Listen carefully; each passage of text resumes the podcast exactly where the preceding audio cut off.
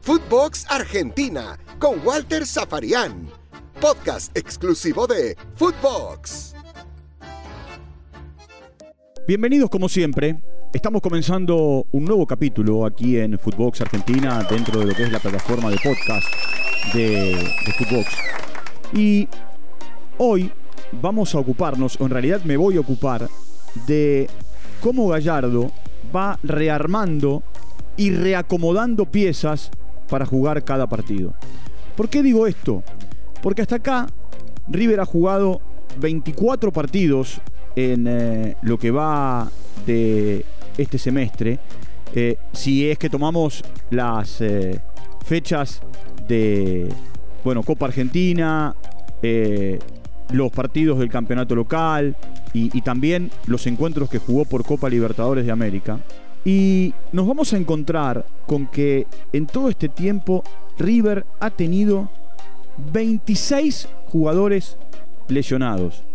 Es cierto, y ahora voy a hacer el raconto, que hay jugadores que se lesionaron en más de una oportunidad. Esto tiene que ver con lo que ocurrió el otro día, que en la entrada en calor, Paulo Díaz, el jugador chileno, eh, se resintió de una dolencia, una molestia que arrastraba de la última triple jornada de eliminatorias, jugando con Chile, y, y, que a partir de los estudios que le hicieron ayer está desgarrado.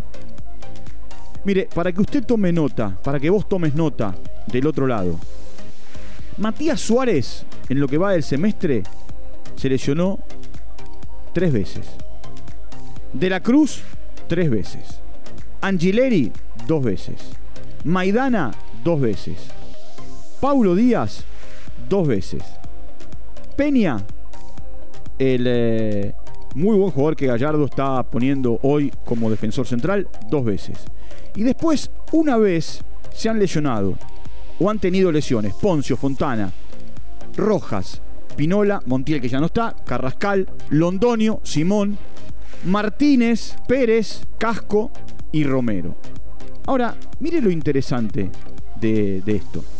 De las 26 bajas, 20 se dieron por situaciones musculares. Salvo la de Poncio, que fue una miocarditis a partir de tener COVID. Oh, Pinola, que tuvo una fractura en el cúbito.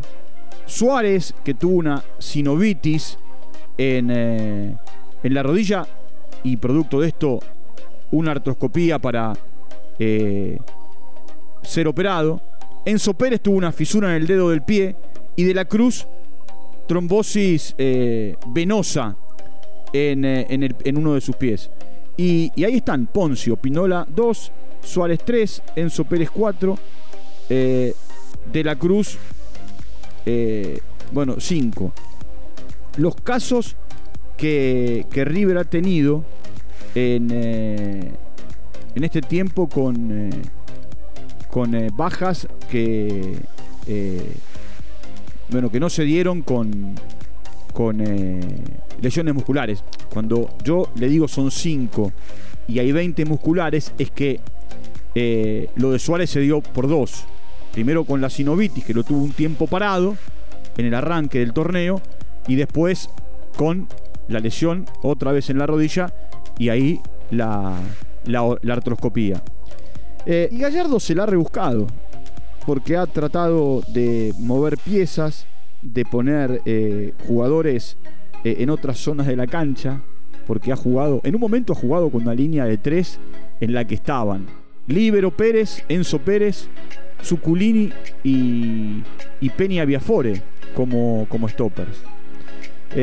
Un solo jugador de River en todo el campeonato llegó a las cinco amarillas, que fue Enzo Pérez. Eso también lo podemos sumar en esta, en esta situación. Hoy están condicionados Suculini, Casco y Carrascal, que tienen cuatro. Suculini es alternante. Carrascal entra y sale. Cuando digo alternante, Suculini porque juega, juega mucho, porque entra. Aparte está en una zona de la cancha eh, álgida, ¿no? En la mitad donde hay mucho, hay mucho raspe. Y Casco, que, bueno, a veces juega por la derecha, a veces juega por la izquierda, en, eh, el lateral. Esos son los, los jugadores de River que hoy están condicionados eh, a la espera del partido del fin de semana con Patronato. Todo esto tiene que ver con eh, una manera de, a ver, de, ver las cosas. Eh, el, semestre, el semestre para River, y, le agradezco a, mi querido amigo Silvio Maverino por, por datos que me entrega, el semestre para River arrancó eh, allá por el 18 de. Eh, bueno, de julio, no, el 14 de julio en realidad, el 14 de julio con un partido de Copa Libertadores, eh, el partido que terminó uno con, argentinos, y el 18 de julio arrancó la liga profesional cuando River por la primera fecha perdió con Colón. Ahora, yo en un momento les dije que el semestre tenía 24 partidos, sí. Lo que no tuvo Copa Argentina, porque el partido de Copa Argentina se dio antes con, Boca. Eh, bueno, lo que, quiero, lo que quiero marcar es que muchas veces los entrenadores tienen que usar el ingenio, tienen que readaptar jugadores. Algunos han estado afuera los de lesiones musculares por lo menos 20 o 25 días. Eh, Suárez, que era un jugador importante en River, ha entrado y ha salido. Eh, Poncio, que es un símbolo, el capitán, eh, el, ídolo, el único futbolista que desde que Gallardo asumió el 6 del 6 desde 2014 ha jugado todos los campeonatos y ha ganado todos los campeonatos que River ganó bajo la tutela de Gallardo y venía de ser campeón con Ramón Díaz. Recordemos, Poncio volvió a River a mitad del campeonato en el que River estaba jugando en la segunda división. Eli Cabenagui, eh, se pusieron Chori Domínguez, eh, se pusieron el equipo al hombro y, regresaron para, devolverle a River la posibilidad de estar eh, en, primera. Y a partir de allí, que a partir de allí, que la Copa Sudamericana, que la Libertadores, que el campeonato local con Ramón Díaz, que las recopas, que la Suruga, que la famosa final en Madrid, eh, que las copas argentinas, eh, las supercopas argentinas.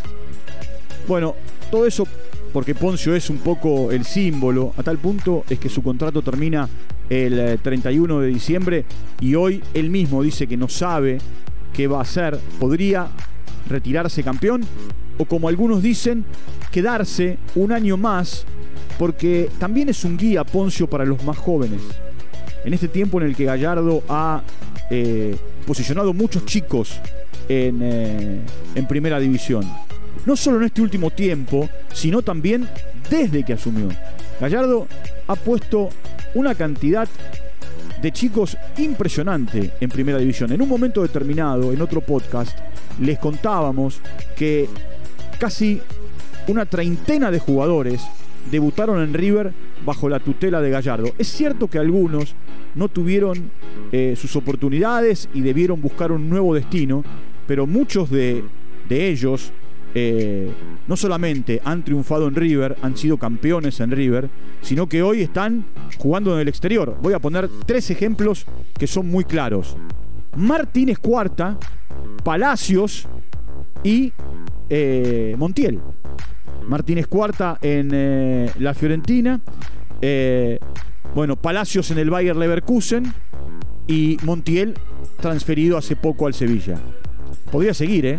Podría seguir dando, dando, dando nombres de, futbolistas que River, habiendo formado en divisiones inferiores, puso en, en, los grandes mercados. Puedo hablar de Driussi, si bien hoy está en la Major League Soccer jugando en Austin, eh, se fue de River para jugar en el Zenit, en San Petersburgo, en Rusia, y, podría seguir, mire, podría seguir eh, poniendo, poniendo ejemplos.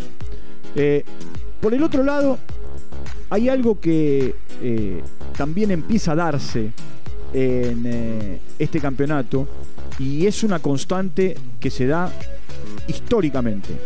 Los de arriba los que mandan, los que pelean por el título, dejan puntos. Esta es una máxima que alguna vez eh, los entrenadores eh, han expresado en diferentes programas de radio y de televisión. Eh, la presión, los que vienen atrás, el de arriba que tiene que ganar porque quiere sostener ese primer lugar y los de atrás que quieren llegar y alcanzar dejan puntos. Y, a ver, voy a hacer un pequeño juego. Quedan 18 puntos, es decir, 6 fechas por jugar. Los de arriba, que hoy son River, Talleres, Lanús, Vélez, Boca, me quedo con esos 5. Le puedo agregar estudiantes, independiente, eh, le puedo agregar, no sé, gimnasia, eh, un montón de equipos que vienen para abajo y que también, como le contaba ayer, sueñan con meterse en la copa. ¿Cuántos puntos van a sacar de 18? ¿Va a haber alguno que pueda sacar los 18? Va a ser difícil, ¿eh? Salvo algún antecedente de San Lorenzo eh, con eh, eh, el hecho de haber ganado los últimos 12 partidos y consagrarse campeón en una arremetida única en el fútbol argentino. Después, no hay antecedentes. River sumaba 8 partidos consecutivos ganando. Buscaba alcanzar una línea importante que tenía con registro en Ángel Labruna como entrenador. En el noveno partido empató. Pero no porque eh, no tenga un buen equipo. Tiene un muy buen equipo. De hecho, hay una diferencia abismal entre River y el resto en cuanto a eh, el entrenador, a lo que los jugadores eh, están ya afianzados, el tiempo de trabajo todo jugador que entra en un equipo que está bien eh, tiene un buen funcionamiento, pero también es cierto que eh, hay un gran mérito en el entrenador. Les dije, 26 jugadores lesionados en 24 partidos. Un jugador afuera por 5 tarjetas amarillas y un jugador expulsado. Me quedo con el único jugador que a River le expulsaron en el campeonato, que eh, es eh, Peña, eh, al que echaron en el arranque del partido y, después en Córdoba y River después termina ganando con un hombre de menos.